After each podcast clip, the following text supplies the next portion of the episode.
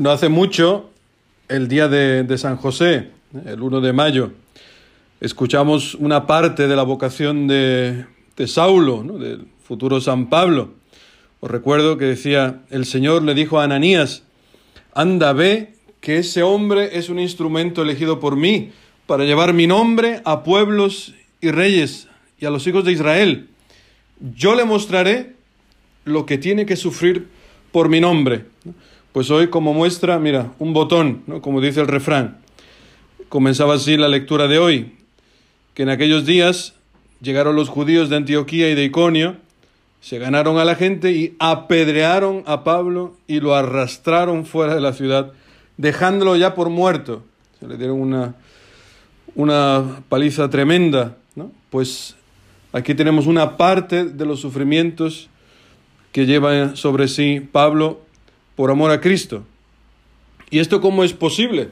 Porque el, el, el Evangelio de hoy decía el mismo Jesucristo, la paz os dejo, mi paz os doy. ¿no? no se entiende, parece algo incongruente. ¿Cómo es posible que Pablo tenga que sufrir tanto por Cristo, oye, por una cosa buena? ¿no? Pues esta es la experiencia que hace todo discípulo de Cristo.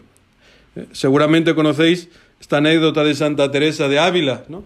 cuando iba por eh, la España de allá del siglo XVI, eh, ¿no? iba fundando conventos de ciudad en ciudad, ¿no? pasando unas penurias terribles, ¿no? Por aquellos, por aquellas carreteras que Dios sabe cómo serían, ¿no? Sufriendo muchísimo y en una ocasión, pues cuenta que el carromato en el que iban se le rompe una rueda, las monjitas se caen, estaba, estaba lloviendo, se caen en el barro, bueno, se monta allí un, un desastre, ¿no? Y ya la pobre santa, eh, desesperada, le grita al Señor, ¿no? Oye, ¿por qué me tratas así? ¿no? Oye, si estoy haciendo una cosa buena, ¿no? Voy a fundar conventos, no voy a, no voy a pecar, ¿no? Pues, pues cuenta que el Señor le responde directamente, tanto la quería. Y le dice, Teresa, así trato yo a mis amigos. Y Santa Teresa, como buena castellana, no se callaba una. Y dice, pues Señor, por eso tienes tan pocos amigos, ¿no? si así los tratas, ¿no? Pues pues así es, hermano, esta es la espiritualidad cristiana. También os recuerdo, no sé si ya lo he dicho, ya me estoy haciendo mayor, ya repito las anécdotas, ¿no? Este santo Tomás Moro, que a mí me ha impresionado, ¿no? Eh, de una manera especial durante el tiempo de la itinerancia en México. Fue un descubrimiento esta carta que le escribió a su hija eh, Margarita desde la cárcel, donde le dice esta frase al final de la carta que digo que a mí me impresionó, cuando dice, nada puede pasarme que Dios no quiera, y todo lo que Él quiere, por muy malo que nos parezca, es en realidad lo mejor. La voluntad de Dios es para nosotros lo mejor. Si la voluntad de Dios pasa, hija mía, porque yo esté ahora en la cárcel y me, quedan, me queda poco tiempo para que me corten la cabeza, esto es lo mejor para mí. Es una cosa impresionante, ¿no? Esta es la verdadera espiritualidad cristiana, porque el Señor prometió una paz, ¿no? Pero, lo dice Él, no os la doy como la da el mundo. El mundo promete a lo mejor armonía, promete, no lo sé, una paz que está siempre, es una paz que se apoya siempre en la violencia, ¿no? Porque tienes que, para que a lo mejor haya armonía en una casa, en una comunidad o en un en una vecindad, ¿no? Pues claro, tiene que ser que todos, ¿no? Se amolden, que, o sea, en el fondo que nadie sea libre, ¿no? Y no, Dios no nos quiere así. Entonces, ¿cómo es esa paz de la que habla Jesucristo? Pues lo dice San Beda, el venerable. Dice que la verdadera, la única paz de las almas en este mundo, en este mundo, consiste en dos cosas. Estar llenos del amor de Dios Primera cosa. Y lo segundo, y animados de la esperanza del cielo. O sea, estas son las dos cosas en, que, en las que se sustenta la paz de un cristiano. Estar lleno del amor de Dios y tener la esperanza del cielo. O sea, no tener miedo a la muerte. Hasta el punto, dice San Beda, hasta el punto de considerar poca cosa los éxitos o los reveses de este mundo. considerarlos por nada. Lo que ya hemos hablado en otra ocasión, la santa indiferencia. La santa indiferencia, que no tiene nada que ver con el pasotismo de todo me da igual, ¿no? Eso no viene de Dios. Esa forma de hablar viene del diablo, ¿no? Todo me da igual, todo, ¿qué importa, no? Eso no viene de Dios. Y tampoco el fatalismo, ¿no?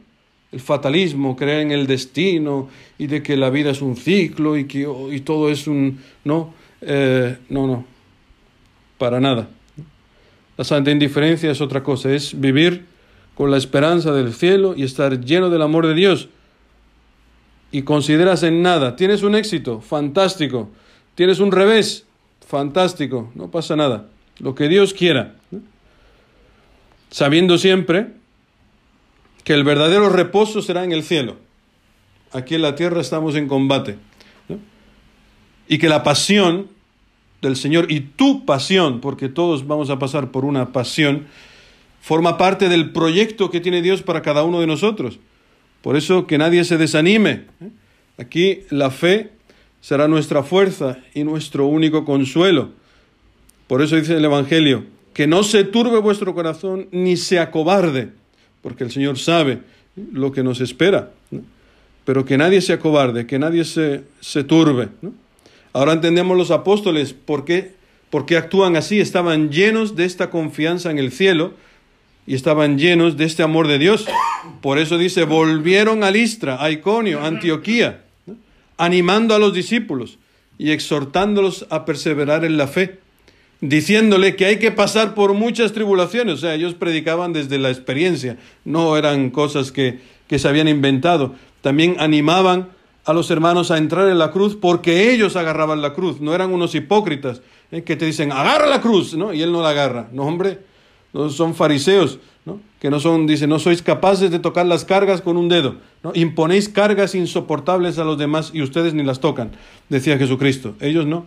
La carga que impone el apóstol es porque él la ha tocado primero, la ha cargado primero sobre sí. Por eso puede animar a los hermanos con fuerza y van a Pisidia, Panfilia y después a Perge, ¿no? O sea, y de ahí van a Antioquía. Están recorriendo el camino que habían hecho anteriormente por toda Turquía, donde habían fundado comunidades, ayudando a los hermanos, dándoles una palabra de exhortación, a, los, a los que estaban débiles, pues animándolos, a los que estaban así un poco desinflados, a inflarlos un poquito, ¿no? A los que estaban a lo mejor en tribulación, pues darles una palabra, ¿no? Eso es una cosa impresionante porque esto no es algo que nos es a nosotros eh, extraño, sino es algo que hemos vivido en nuestros catequistas itinerantes.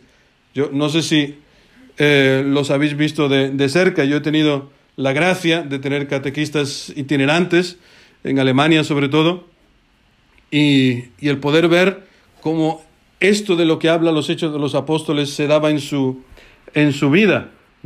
Esto de ir lo que decía, lo que ha dicho siempre Kiko, ¿no? En este sistema que es como el corazón, que se mueve en estos dos movimientos, momentos de sístole y diástole.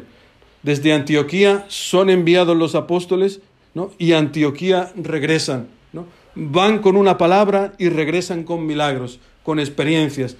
Es lo que hemos vivido, a mí me ha tocado verlo de cerca en Puerto San Giorgio, allí donde tenemos este centro que ya muchos conocéis, ¿no? donde se, se hacen las convivencias de itinerantes, donde allí, de allí somos enviados a la misión y allí regresamos a contar los milagros que han sucedido. Es una cosa maravillosa, se cumple el salmo, ¿no? Que proclamen la gloria de tu reinado, que hablen de tus hazañas. Y ahí va pasando uno tras otro, ¿no? Los equipos del Asia, de América, de Europa, de África, ¿no? De Oceanía, y cuentan los milagros que ha hecho Dios a través de ellos, por medio de ellos, dice, dice los hechos de los apóstoles. Contaron lo que Dios había hecho por su medio y cómo habían abierto a los gentiles la puerta a la fe. Esto es una maravilla, el consuelo tremendo que es ver la obra de Dios y merece la pena los sufrimientos, ¿eh? merece la pena los kilómetros que se han hecho. Yo no, no los he contado, pero sería interesante contar los kilómetros que hemos hecho en el equipo entre León, Aguascalientes, Aguascalientes, Guadalajara, Guadalajara, Querétaro, Querétaro, México, no sé cuántos kilómetros, pero es una, una maravilla. Cansado, dolores de espalda, pues sí, no los dolores de Pablo, que fue apaleado, ¿no? Más quisiera Pablo haber ido como yo en un coche bueno, sentado con el aire acondicionado, ¿no? Pero pequeños sufrimientos por el Evangelio y es un consuelo ver cómo nace una comunidad, cómo hermanos abrazan la fe, cómo la vida de las personas se transforma, cómo a poco a poco dejan los ídolos, cómo su vida se reconstruye.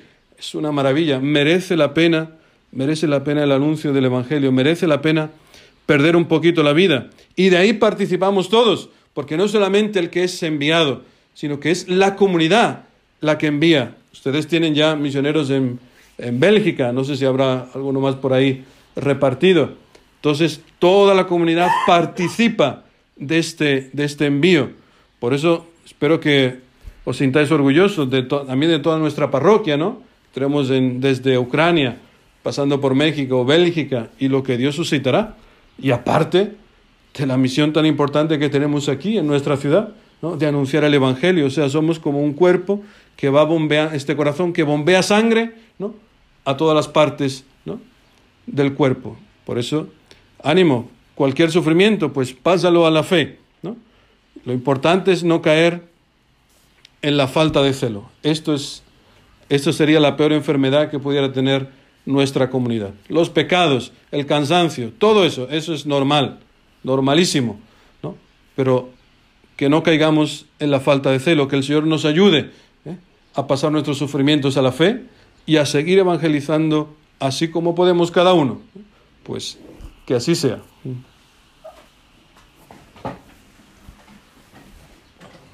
Atiende, pastor bueno, las oraciones que tu rebaño te presenta con humildad.